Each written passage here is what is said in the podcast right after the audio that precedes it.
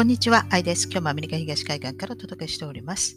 今日は3月の15日、火曜日です。日曜日からですね、えー、夏時間、サマータイムが始まりまして、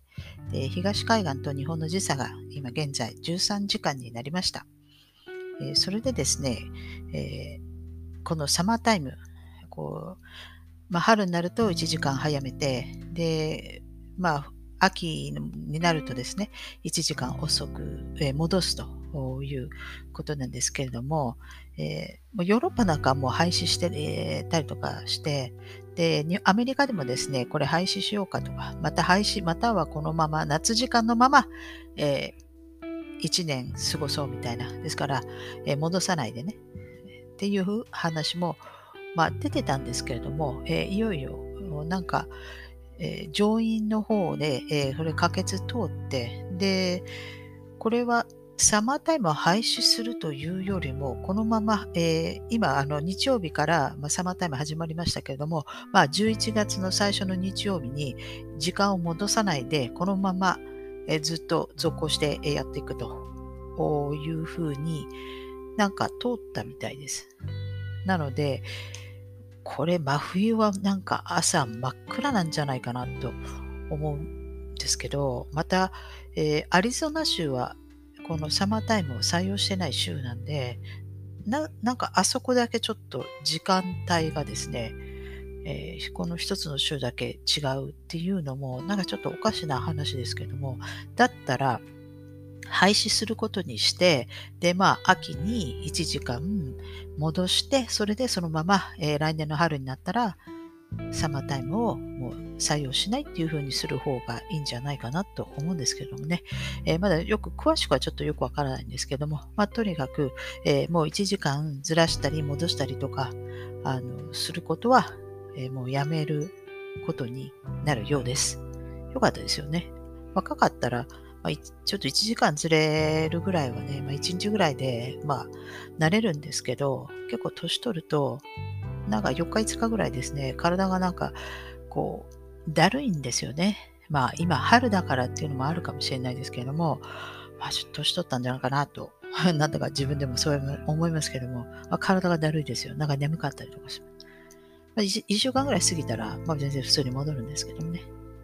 で、えー、今、この、まあ、ロシアとウクライナの件ですけれども、ちょうど4回目の、えー、停戦協議が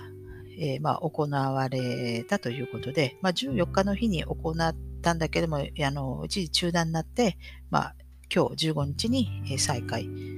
で、えー、今回4回目はですね、えー、お互いにあの会う、会わなかったわけですね。ですから、このテレビ画面を見て、でまあ、それで、え、オンラインで、えー、協議を行ったということは、え、もうサインする必要がないんじゃないのかなと思います。ですから、もう今回の、えこの、まあ、皆さん、ウクライナ侵略とか言いますけれどもね、ロシアのね。でも、まあ、一応その、え目的し、まあ、コアは、あの、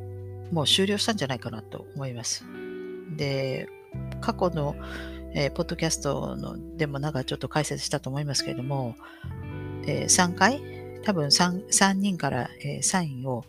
あのいただく必要があったんじゃないかなと思います。これを、このサインはですね、この停戦に向けてのサインではなくて、えー、これから、えー、新しいあの航路を構築するのに、えー、それのサインであると思います。その新しいあの航路を構築するということは、新しいお金の流れができるということなんで、えー、これをですね、勝手にやれるわけではないわけですね。あの勝手にできたらですね、徳のみんな、あの、みんなどこの国もですね、勝手にやってますけども、まあ、それはできないわけですね。で、えー、まあ、それで、えー、まあ、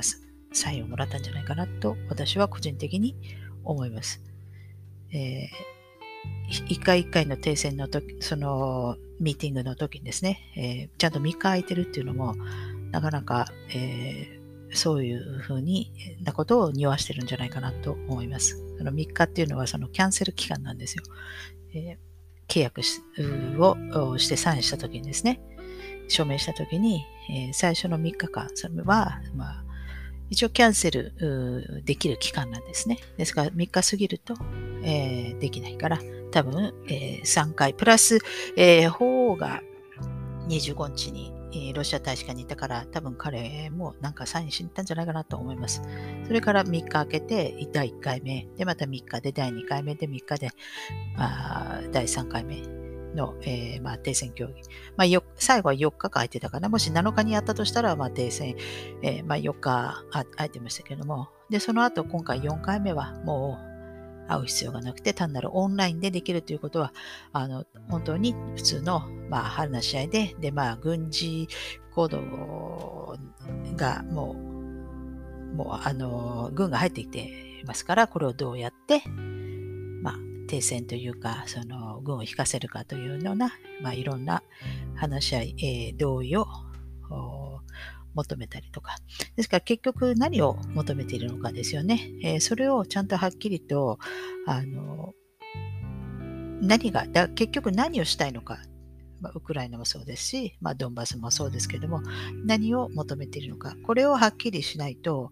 えー、でその何を求めているのかはですね、えー、理にかなってないと、ダメなわけですよね。ですから、えー、そういったコミュニケーション不足からですね、えー、この国連総長じゃないですけど、核戦争が起こり得るかもしれないので、まさに本当にあのコミュニケーション不足で、えー、そこまであの発展する可能性もなくはないですから、えー、中にはですね、あの、気違いみたいな、こう、戦争、本当の戦争を望んでいるような人もいると思いますので、潜んでいると思いますから、そういう人ですね。やはり、まあ、気違いはどこにもいますから。えですから、その、ロシアは何を求めているのか。で、えー、まあ、ウクライナは何を求めているのかっていうのをはっきりさせて、まあ、それが理にかなってなければならないわけですね。で、まあ、ロシアからしてみれば、えー、言い分は非常にあの理にかなってると思うんですよ。みんなプーチンはなんかあのなんか頭おかしいとか言って言うけれども、でも、あの、ウクライナが NATO に加盟したらですね、真っ先に、えーえ、核ミサイルをですね、え、まあ、その国境沿いに置くと思うんですよね、NATO 側としては。それはやっぱり、いあのいい気分はしないですよね。脅威ですよね。あとこれはアメリカがもしですよ、まあ、過去にあったじゃないですか、キューバ危機とか。ねソ連、あまあ、ロシアがね、例えば、そのキューバにね、いや、まあ、メキシコの国境沿いに、あの、核ミサイルをですね、アメリカ向けて、こう、配置したら、アメリカはなんか、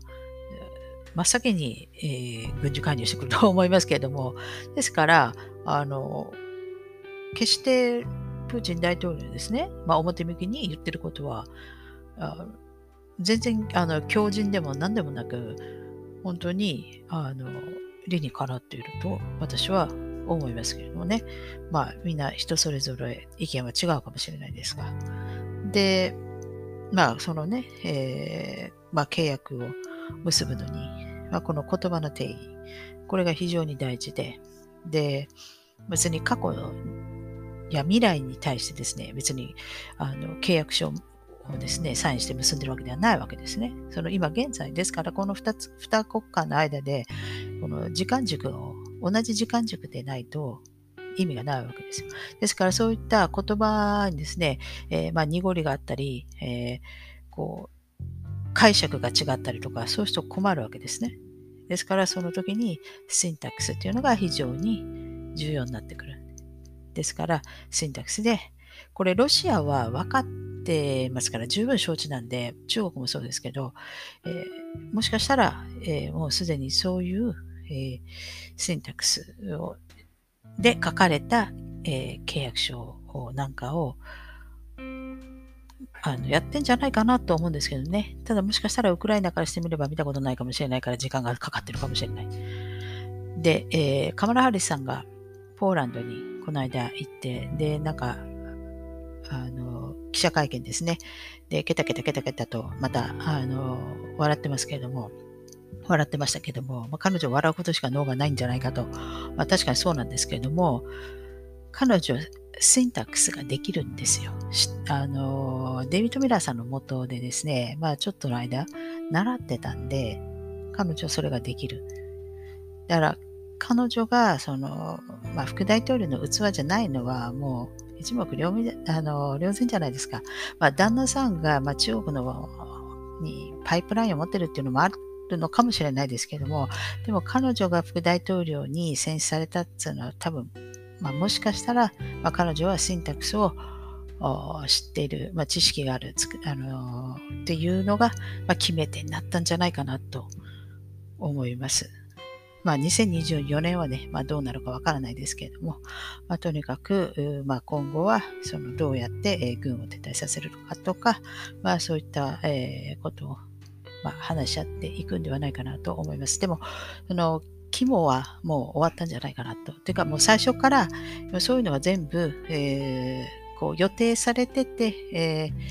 えーいたんだと思いますので、これはかなり時間をかけて、えー、その